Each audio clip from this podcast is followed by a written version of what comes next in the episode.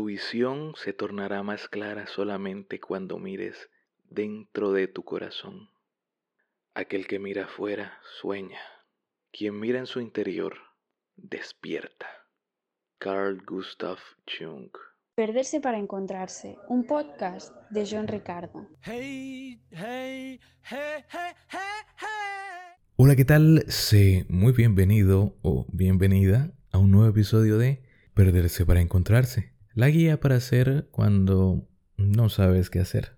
Yo soy John y como todos los lunes, o bueno, la mayoría, estoy aquí para acompañarte en un análisis más, en una reflexión más. Si es la primera vez que escuchas uno de nuestros episodios, te comento que este es un espacio donde aprovechamos las buenas historias, las historias divertidas y en esta ocasión en especial las historias que hacen aún más grande al kung fu.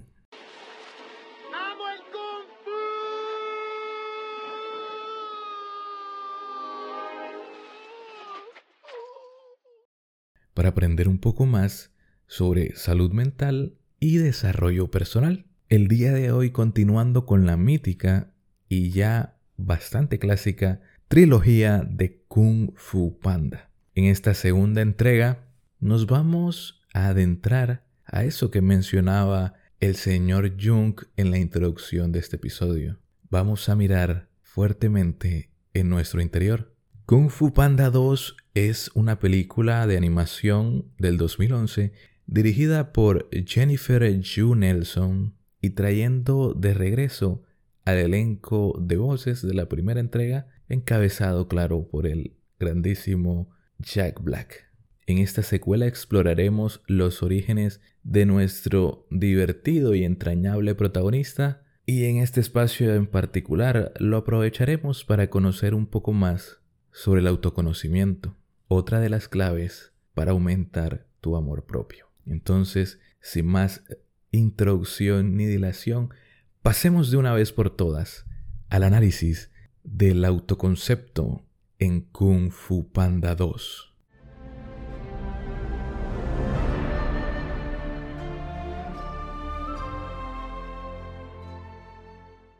Aquí va a ser nuevamente la parodia del comercial de venta de autos, ya sabes, esa del concesionario de la salud mental, pero me da mucha flojera hacerlo en este momento. Así que paso. El autoconcepto es la capacidad de conocerse a uno mismo. Y listo. Este ha sido el episodio del día de hoy. Si no nos volvemos a ver, buenos días, buenas tardes y buenas noches. Ah, tenía que hacer ese chiste, me encanta hacer ese chiste. El autoconocimiento, aunque sí es eso que acabo de mencionar, pero para que no suene tan burdo, te lo diré con unas palabras más sofisticadas. El autoconocimiento es la habilidad que tienes para conectarte con tus sentimientos, pensamientos y acciones. Tener autoconocimiento también significa poder reconocer cómo nos perciben otras personas y cómo nos percibimos nosotros mismos. Así que el episodio pasado, además de ser pues parte de la trilogía de estas películas, es parte de una trilogía particular de análisis. No por nada todos comienzan con el título Cómo aumentar tu amor propio. Así que este auto, que también hace parte del concesionario, está muy ligado a tu autoconcepto. Y al igual que este último, el autoconocimiento es clave para potenciar el autoestima, pues nos ayuda a tener mayor claridad en cuáles son nuestras fortalezas, así como nuestras debilidades, y actuar con verdadera autenticidad. ¿Y qué es actuar con autenticidad? Bueno, ese sería un tema para todo un episodio, ya que últimamente he reflexionado mucho al respecto con, con ese meme de que existe la chica única y diferente, pero es igual a muchas otras personas. Así que sería interesante tener esta reflexión o este debate para un episodio propio. Pero por ahora dejemos que actuar con autenticidad es ponerse a uno mismo como prioridad, lo que significa ser conscientes de nuestras necesidades personales y únicas y saber actuar en función de ellas. El autoconocimiento también nos ayuda a reconocer cuáles de nuestras creencias nos limitan para cuestionarlas y cambiarlas por creencias que favorezcan, que propicien nuestro desarrollo personal, nuestra salud mental y nuestra paz interior. Y curioso que mencione la paz interior cuando es la habilidad clave de la película. Guiño, guiño.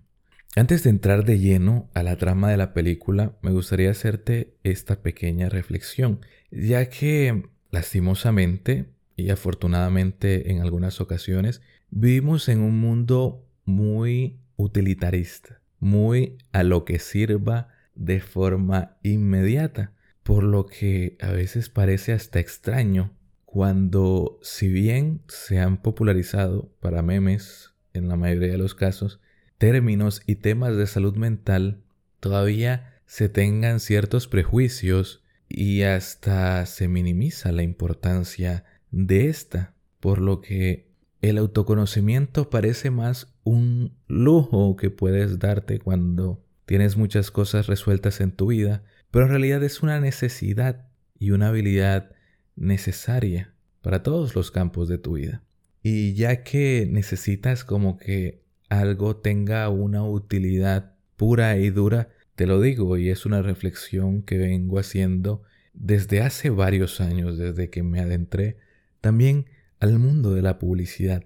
Y es que si tú no aprendes a conocerte, lo más grave no es que te sientas perdido o no sepas quién eres, sino que le das mucha más ventaja a las redes sociales y a las empresas multimillonarias que sí que se están esforzando, sí que están invirtiendo millones de dólares para conocerte mejor, pero para aprovecharse de ti. O bueno, como ellas dicen, para venderte de manera más fácil un producto que ya está diseñado para ti, para ayudarte y mejorar tu vida. Y esa es una forma muy linda de decir que quieren toda tu atención y dinero.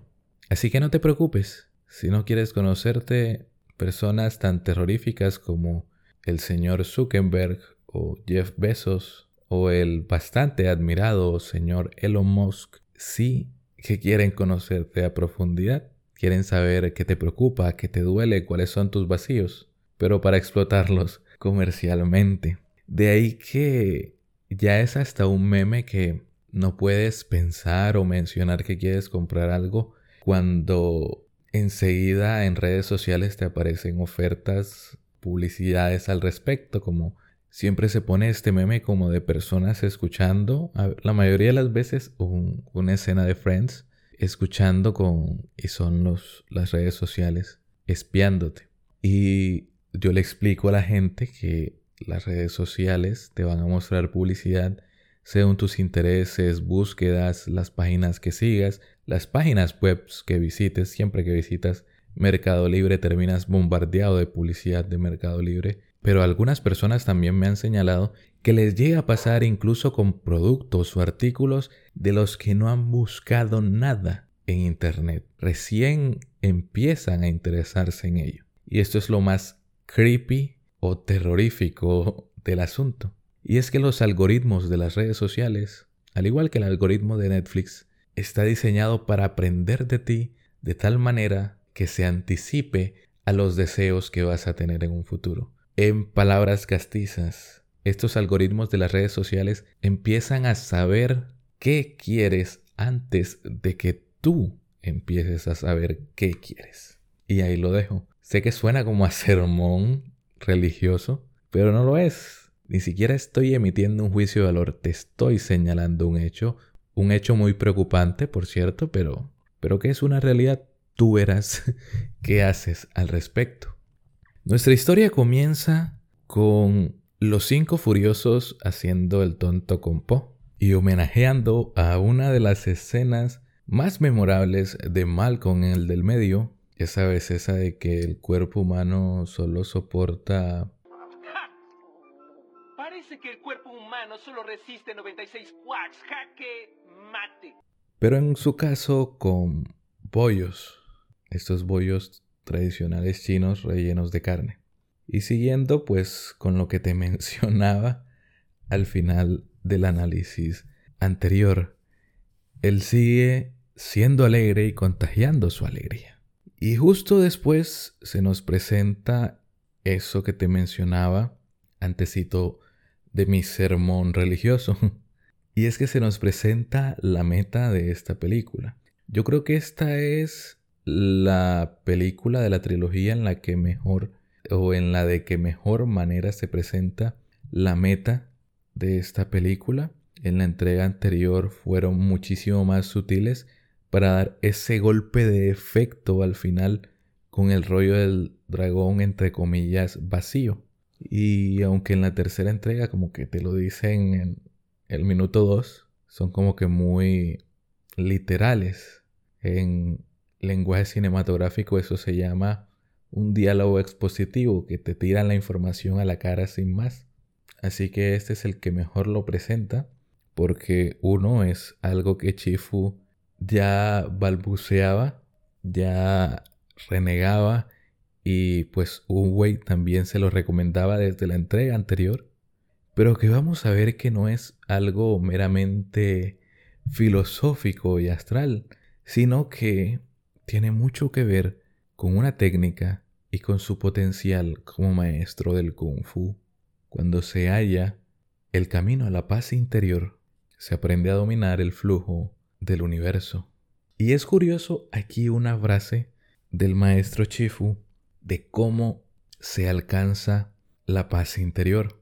Él menciona que puedes pasar muchísimos años apartado de la sociedad meditando o como él lo consiguió particularmente a través del sufrimiento, lo cual fue desde que Po llegó a su vida, incluso Uwei se lo señala en la película anterior. A través de Po él encontraría su paz interior y aquí medio que nos lo confirma, pero señalándonos que fue a través del sufrimiento que le causó entrenar a nuestro querido panda.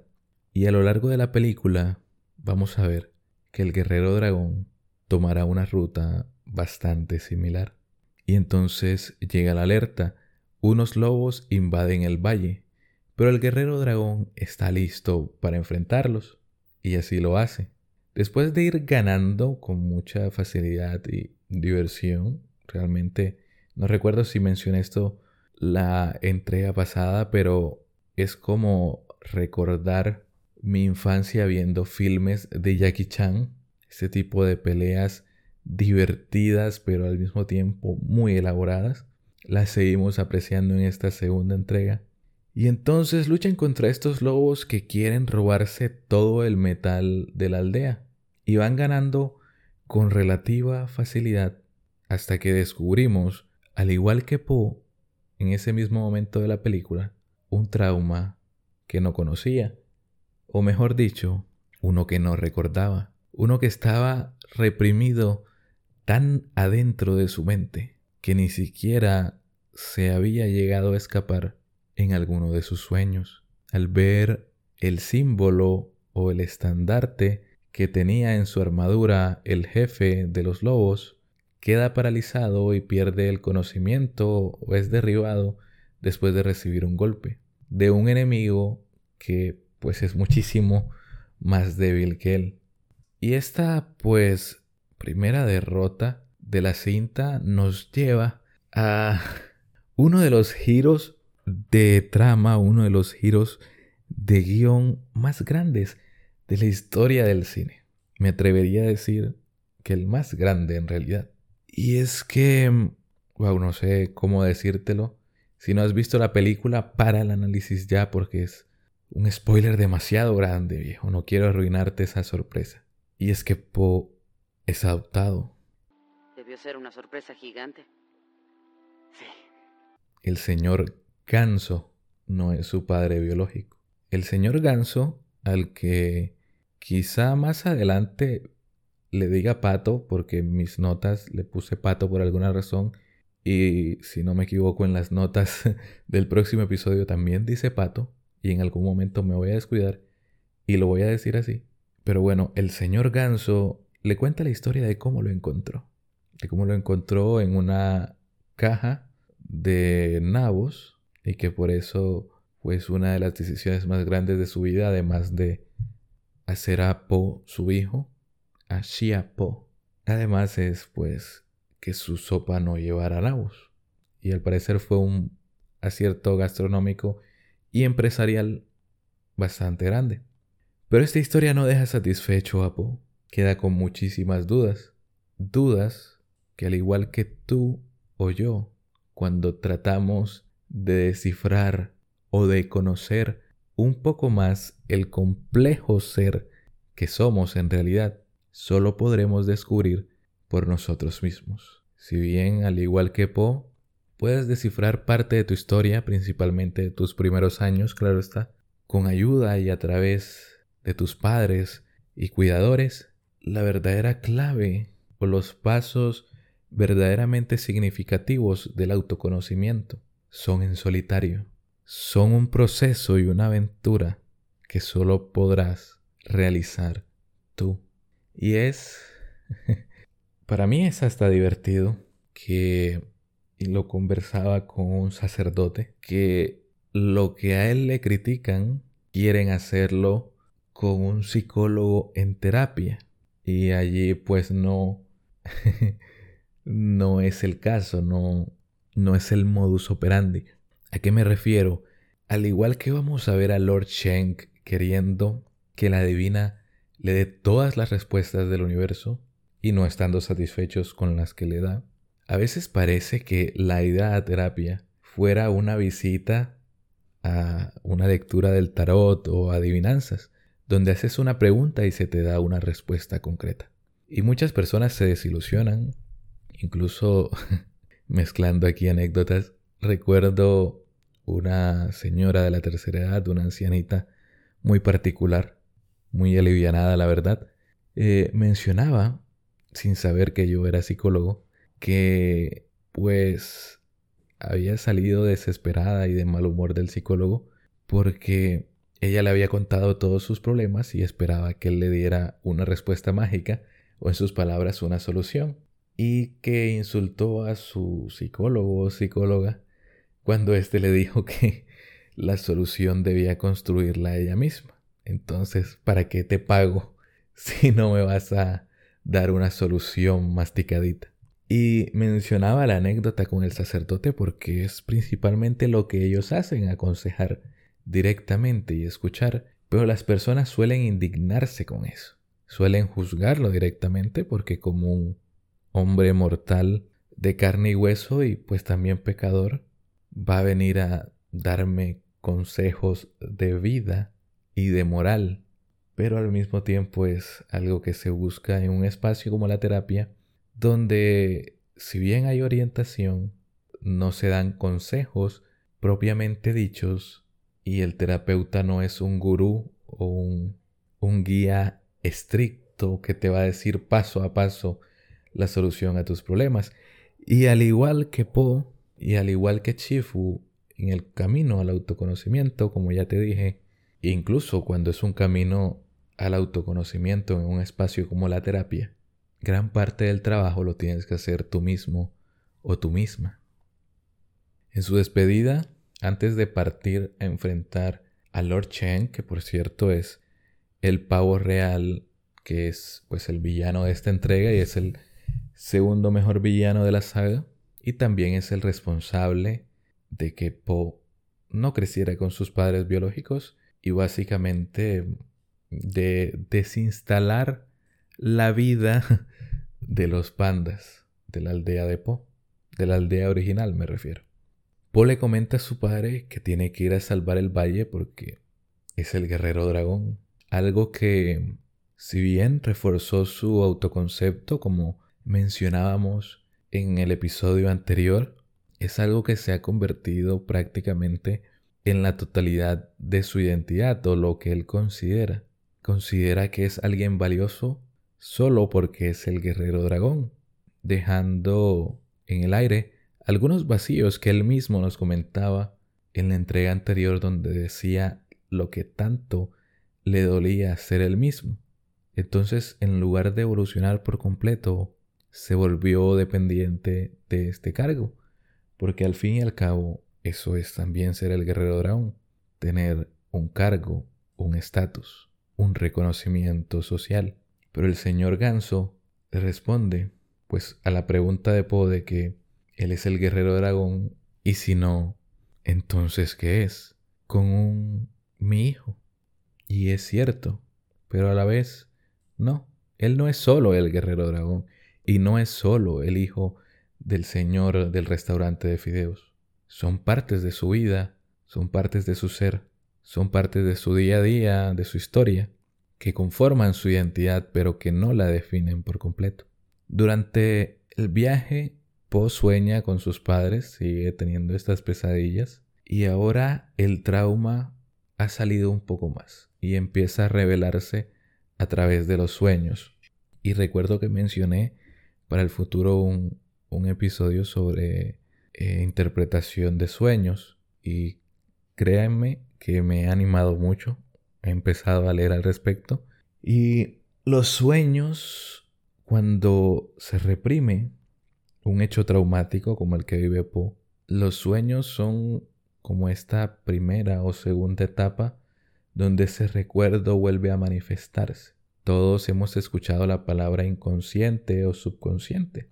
Y es ahí donde se van todos los recuerdos traumáticos que reprimimos. No podemos acceder a esos recuerdos por más que queramos y muchas veces, como es el caso de Poe, ni siquiera sabemos que los tenemos. Entonces, lo que pasa en los sueños es que esos recuerdos están empezando a salirse del inconsciente como por una ranurita, como por una grieta, para volver a la parte consciente de nuestra mente, que es lo que pues la mayor parte de la gente cree que es la mente, que es el lugar donde están nuestros pensamientos, donde accedemos a nuestros recuerdos de manera fácil y donde están la mayoría de nuestras creencias, y digo la mayoría, y no todas. Pero bueno, ese es tema para otro episodio. Y algo curioso que noté, no ahora que estaba viendo la película para tomar las notas del análisis, sino hace como un mes o dos meses que veía la trilogía con mis sobrinos. Y es que en este sueño los padres de Poe tienen pues su misma voz. Los interpreta el mismo actor de doblaje. En el caso original Jack Black o en el caso del doblaje, que el doblaje para los que no saben es la traducción al español, las voces que traducen la película. Entonces, estos actores interpretan al papá, la ama de Poe y creo que al rábano, al nabo, que sería mejor hijo que Poe. Y es porque todavía, bueno, también porque Poe era un cachorro y es muy difícil que recuerde exactamente las voces de sus padres, pero en el caso de la película después lo va a recordar y en este caso en específico es porque el recuerdo todavía está tan reprimido que él tiene que, que completarlo como pueda. Lord Chen, por su parte, está obsesionado con conocer el futuro. O eso dice él, o eso es lo que él quiere convencer a los demás. E incluso creo que él mismo, creo que hay algo de autoengaño ahí, de que está viendo hacia el futuro, pero en realidad está obsesionado y al mismo tiempo huyendo de su pasado. Por eso se aferra tan desesperadamente al futuro, para huir de su pasado. Entonces Lord Chen consulta repetida y reiteradamente con una anciana cabra que es su adivina y busca, como quien no quiere la cosa, conocerse a través de lo que llegará a ser. Y por agentes externos, pues como la adivinación, como la información de la divina y con lo que cree que conseguirá con la dominación de China. Y aquí Lord Cheng está pues haciendo lo que te decía de que es el ejemplo perfecto de un paciente que quiere convertir la terapia en algo místico. Y no es que no lo sea un poquito, jeje, pero no lo es completamente y no lo es necesariamente. Quiere que alguien más le diga quién es a través de decirle quién va a llegar a ser. Pero nuevamente pone algo que solo él puede descubrir en manos de alguien más. Lord Cheng es un personaje particular porque tiene manías muy marcadas, como lo vemos cuando está acomodando su arma en el salón principal de su castillo y como que hace que los gorilas la corran exactamente donde él quiere, en esta parte obsesiva, compulsiva, que no se explora para nada, pero muy sutilmente se nos va mostrando esta, esto que comparte con Tai Long de un vacío que quiere llenar con reconocimiento, con poder en ambos casos, y es el no sentirse suficiente para sus padres y para nadie en particular. Por eso es un tipo tan inseguro y por eso es un tipo que está siempre a la defensiva. Lord Chen cree que Po vino para vengar a su familia cuando él en realidad no tiene ni idea. O bueno, si lo miramos con mucha pero mucha lupa, podríamos asegurar que él no quiere tener la más mínima idea. A veces ni siquiera sospechamos quiénes causaron nuestras heridas de la infancia o como en el caso de Poe, no queremos saberlo, no queremos admitirlo. Pero al igual que Poe, va a llegar algo que detone ese trauma. Y lo más triste es que ese algo que detona nuestros traumas va a llegar en los momentos más importantes y trascendentales de nuestra vida y por lo general nos lo va a arruinar. En la escena donde Poe y Lord Chen se conocen es bastante cómica. Esta es la película en que más, entre comillas, se arruinan los momentos serios. En mi caso, yo como espectador digo que los magnifican porque sí, se burlan de, los clichés y los estereotipos de este tipo de películas de acción. Pero al mismo tiempo, como hablábamos en el episodio pasado del chiste de la acupuntura, mostrándonos o dejando ese pequeño easter egg o curiosidad de que nos anticipaba de que esa técnica de Tai Long de golpear los puntos vitales no iba a funcionar con el panda porque como que es más difícil encontrar sus puntos vitales y eso se veía en el chiste de la acupuntura. Aquí va al siguiente nivel. Todos estos chistes, según mi percepción y mi análisis, en realidad nos están hablando más seriamente sobre lo que viven nuestros personajes, como en el caso del primer encuentro de Lord Chen y Poe, recordando la mítica frase de Freud de que cada chiste tiene algo de verdad. Y como decíamos en el episodio del apego evitativo, que el humor es la fuente de escape más grande del mundo. Y aquí, aunque es muy sutil y por ende muy bueno, sutileza es igual a genialidad en una historia. Entonces aquí Vemos que pues Polo ningunea, se vuelve una situación chistosa. Vemos previamente a Lord Chen hasta practicando lo que va a decirle a Po y este como que lo menosprecia. Es un momento cómico, pues una película infantil, claro. Pero es una escena que nos dice más de lo que imaginamos. Y es que al igual que las personas con apego evitativo, en este momento Po está evitando la tensión del momento la tensión de la situación, aunque no sabe o no quiere aceptar completamente porque ya los recuerdos han venido más recurrentemente, que el símbolo que tiene este pavo real en su cola lo hace sentir fatal, está relacionado con una catástrofe en su vida, él lo ningunea, ni siquiera lo mira, lo minimiza, porque no quiere afrontarlo. Quiere enfrentarlo, sí, como una pelea de kung fu y así, pero no quiere afrontar a ese quien tiene enfrente. Alguien que le hace mucho daño no por la fuerza de sus golpes o por el peligro que representa su arma de destrucción masiva, sino porque controla su vida, porque controla sus heridas y vacíos de la infancia. Lord Chen le dice a Po que sus padres no lo amaban y que por eso lo abandonaron, algo que Po teme en su interior para luego proceder a atacarlo con su arma destructiva. Y esta pues sería una representación muy gráfica de lo que pasa cuando entran esas creencias limitantes que mencionábamos al principio, esos pensamientos pesimistas, negativos, intrusivos, que vienen a minimizarte, esos pensamientos que llegan y que se sienten como una puñalada en el alma, que parece que te estuvieras autoflagelando al minimizarte, al cuestionarte, al pensar que nadie te quiere y que a nadie le importas. Te siente un poco así como el fogonazo de esa arma de destrucción.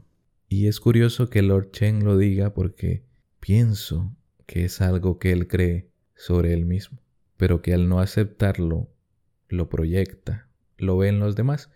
Y es algo que decía Freud, hago la cuña aquí rápidamente, que el mecanismo de defensa de la proyección ocurre cuanto más no queramos ver algo en nosotros mismos, más lo vamos a ver en los demás. Y entonces Poe fallece, pero luego revive. ¿Y muriste? Por desgracia, sí. Pero sobreviví. Ah. Cae por el río y lo encuentra la anciana divina y lo cura. Esta ancianita no solo trata sus heridas físicas, sino también que lo ayuda a entender y a afrontar sus heridas emocionales. Poe por fin enfrenta ese recuerdo traumático, por fin, como no pudo hacer con Lord Cheng en ese primer encuentro y enfrentamiento con él, ve directamente a su sufrimiento, ve ese recuerdo traumático de su niñez, la destrucción de su aldea. Eso no era una pesadilla, no era un delirio, una fantasía, era un recuerdo. Lo puede ver completamente, ya no lo niega más, lo acepta. Y aunque en la vida real no es tan rápido como con Po, lo sana y lo perdona. La vida real es un proceso, ¿eh? Ah, ya no los reprimas. Déjalos fluir. Y al igual que le pasa a Ankh cuando empieza a desbloquear sus caminos, sus flujos de chakra, con esos tapones en, los, en las puertas del chakra que, que va fluyendo y que, bueno, está en el episodio del libro Fuego de Avatar, así que si quieres verlo, si quieres escucharlo, ahí está. Cada vez que destapaba uno de estos caminos, puertas de chakra, el flujo era más fuerte y más intenso. Y aquí pasa igual, ¿recuerdas? Que con la paz interior se dominaba el flujo del universo. Aquí, mientras va dominando la técnica de fluir, que es esta donde agarra una gota y la traspasa por todo su cuerpo para cambiar su trayectoria, va recordando y haciendo las paces con el pasado traumático que tanto escondió. Él también se quita eso, esos tapones que no lo dejaban fluir. Y es que a veces parece que encontrar la paz interior es ignorar todos nuestros problemas, pero nada más alejado de eso. Para encontrar la paz interior hay que mirarlos todavía más. No para hacerles un altar y estancarnos en ellos, sino para quitarles su poder, para desmitificarlos. Es como Lord Voldemort, que era el innombrable. El solo hecho de temer decir su nombre lo hacía una figura más terrorífica. Y así pasa con nuestros traumas. Al no hablar de ellos, al esconderlos, al hacerlos un secreto tan contenido, solo le damos más poder. Hay que revisitar esa parte de tu historia que te duele, que te quema en el alma, para sanar sí o sí. No hay atajos, no hay caminos alternativos. Para alcanzar la paz interior hay que ver esas heridas que duelen, que sangran, que aún no cicatrizan, conocerlas, analizarlas, diseccionarlas, perdonarlas y sanarlas. Y este es un camino de tanto de la paz interior como del autoconocimiento. Tus heridas de la infancia son un excelente camino de partida en tu aventura de autoconocimiento. Si no tenías ni la más remota idea de por dónde empezar, comienza por allí, no para hacerte la víctima, no para hacerte el pobrecito, sino para saber qué te duele, cuándo te duele y por qué te duele, y actuar en consonancia. Muchas personas no pueden definir sus prioridades porque no saben qué es lo que necesitan y no saben qué es lo que necesitan porque no se atreven a ver eso que les duele, eso que los hirió, eso que los hace sentirse mínimos e indeseables. Pero bueno, por eso dicen que a veces la sanación en un principio puede doler incluso más o puede parecer que duele incluso más que la enfermedad, pero vale la pena porque al igual que Po, vamos adquirir un poder extra. Quizá no una técnica milenaria del kung fu, pero sí algo muy parecido a dominar el flujo del universo.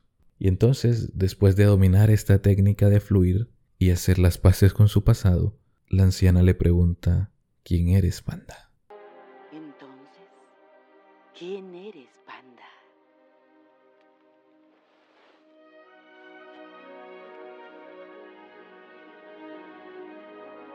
Soy Po. Y necesito un sombrero. Por cierto que después del montaje de entrenamiento vemos a Po pidiendo un sombrero. Un sombrero con el que después hará el ridículo, pero con el que si eres minucioso te darás cuenta que es el mismo tipo de sombrero que llevaba el guerrero dragón en su sueño del principio de la película anterior, que en el episodio pasado definimos como su yo ideal. Nuevamente un chiste, un objeto gracioso, nos muestra cómo el camino de Po, cómo Po ha avanzado por su camino, mejor dicho, y ya hasta físicamente se va pareciendo un poco más a esa imagen del yo ideal que tenía al principio de toda la historia. Y quédate con ese dato, ¿eh? Porque explotará en el próximo episodio. Y entonces llega la confrontación final, pelea espectacular. Me encanta, no solo en esta película, sino en, en estas películas que usan el contraste de la oscuridad con alguna iluminación roja. Da esa sensación de peligro sofocante, pero no sé, por alguna razón a mí me encanta. Al final de esta confrontación final, valga la redundancia, Poe pone en práctica esta técnica ya en el campo de batalla. Pone en práctica la técnica de la paz interior con las balas de cañón de Shen. Y así te puede pasar a ti, aunque no seas un panda ni un adorable guerrero del kung fu o un guerrero dragón. Cuando estás en paz contigo mismo, contigo misma y con tus heridas, ya no te afecta tanto el daño que quieren hacerte los demás. Te vuelves más fuerte, ya no resuenan tanto con lo que está en tu interior. Ya las palabras hirientes de Sheng tampoco hieren tanto a Po, ni sus balas de cañón, su arma de destrucción más grande. Y vimos que a la mitad de la película sí lo hicieron ambas, sus palabras y sus armas, porque era un poco confundido, distraído, alejado de sí mismo. Bueno, técnicamente encerrado en sí mismo para no enfrentar su realidad. Pero al encerrarnos en nosotros mismos, paradójicamente nos alejamos de nuestra verdadera esencia, porque no estamos actuando como realmente somos, no estamos siendo auténticos. En su última conversación, Po y Shen hablan sobre que las cicatrices no sanan, sino que son las heridas las que lo hacen. Otra vez un momento cómico, más técnico, perfectamente aplicado a esta personalidad obsesiva compulsiva de Shen, de querer ser técnicamente exacto también en todo, pero que abre paso a la reflexión de que pues las heridas sí sanan, y aunque las cicatrices no, sino que cicatricen, las heridas sí lo hacen. Al final el pasado no es tan importante, dice la película, sino lo que decías en el ahora. Y Chen decide perpetuar su pasado, decide repetirlo, decide seguir haciendo la misma acción. Como dice el buen Einstein, no esperes conseguir resultados diferentes aplicando las mismas acciones. Y sus acciones violentas siempre le trajeron repercusiones negativas. Y en este caso, la más terrible. El negarse a acabar con su violencia termina arrebatándole la vida, termina desinstalándole la vida al buen pavo real. Y de la forma más violenta posible. De manos del arma que él mismo confeccionó, que él mismo diseñó. Y pues no queda claro en la película, pero quizá él mismo construyó. Al igual que con los fuegos artificiales que Lord Cheng usaba como arma, pero que vemos al final de la película que siguen siendo un bello entretenimiento. Yo nunca le he visto el lado hermoso a los fuegos artificiales, pero es un hecho que no puedo negar. Está presente en todo, es el orgullo de China, es la admiración en los festivales de Japón, está en las mayores competencias deportivas, especialmente en la lucha libre, que quiere ser más espectacular que todos los deportes. Al igual que eso, al igual que esta pólvora que puede destruir o llenarnos de alegría y esperanza, al igual pasa con nuestras heridas. Pueden ser una brasa ardiendo una piedra en el zapato, una llaga, un muro que no nos permita avanzar, que nos haga minimizarnos, que nos haga tener creencias y pensamientos limitantes, pero también puede convertirse en algo bello que nos ilumine. Puede parecer el fondo del abismo, pero en realidad es esa luz al final del túnel del que tanto se habla. No ese que te lleva al cielo, sino ese que te devuelve tu brillo. Tu historia puede no haber tenido un comienzo feliz, pero eso no te convierte en quien eres, sino el resto de tu historia, quien tú decidas ser. Tu historia podrá no tener un principio muy feliz, pero eso no te convierte en quien eres, sino el resto de tu historia, quien tú decidas ser. El autoconocimiento es necesario para todo, para sobrevivir en el mundo de excesivo consumismo actual, para saber quién eres, para hacer las paces con tu pasado, algo que parezco disco rayado repitiéndolo, pero que es muy importante, para comprender por qué haces lo que haces, por qué deseas lo que deseas, incluso por qué te gustan las personas que te gustan. Tienes que aprender a conocerte para saber qué es lo importante para ti. El autoconocimiento es necesario para que no te pasen por encima, para todas las relaciones, para que sepas cuál es tu suficiente, cuál es tu límite, cuál es el límite que le vas a poner a los demás, qué es eso que no pueden pasar, y para ponértelo a ti mismo.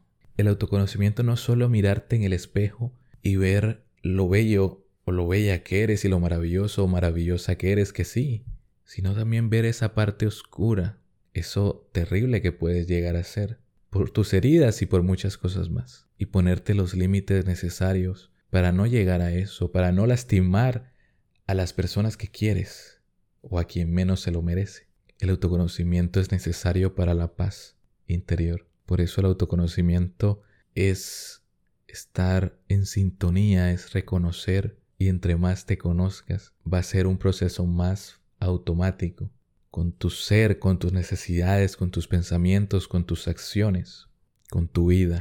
Y por ende con quién compartas tu vida. Y poco más. Antes de finalizar formalmente este episodio, porque sé que no escuchas el final comercial de los episodios, te deseo mucha paz, pero sobre todo te deseo el coraje para construir y buscar esa paz el coraje para afrontar la guerra interna que se necesita afrontar para conseguir esa paz. Y hasta aquí el episodio del día de hoy. Ha sido un viaje espectacular, también me sigue ayudando en mi proceso de autoconocimiento. Si quieres una o unas ideas más prácticas, una guía más práctica, hacks, tips para el autoconocimiento, porque les encantan los tips, voy a estar posteando en a lo largo de esta semana en la cuenta de Instagram del podcast, arroba perderse punto para encontrarse, que el link que te lleva directo a ello está en la descripción, una, un post con ideas para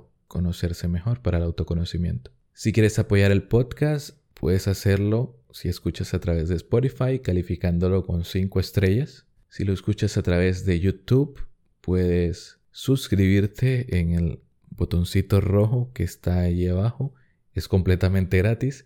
Y si le picas en el dibujito de la campanita que está justo al lado, YouTube te manda un mensaje directo, ni siquiera tienes que estar pendiente. Te va a mandar un mensaje directo cada que subamos nuevo contenido. Ya sabes que está a la orden el correo electrónico y el Instagram oficial del canal para cualquier inquietud, cualquier sugerencia, cualquier saludo. ¿eh? También necesito que me saluden. Me necesito sentir querido. Ahí están en la descripción a tu disposición y siempre a tu servicio. Ha sido para mí un verdadero placer estar aquí un lunes más. Te recuerdo que yo he sido John. Esto fue Perderse para Encontrarse, la guía para hacer cuando no sabes qué hacer. Y si no nos volvemos a ver, buenos días, buenas tardes o buenas noches.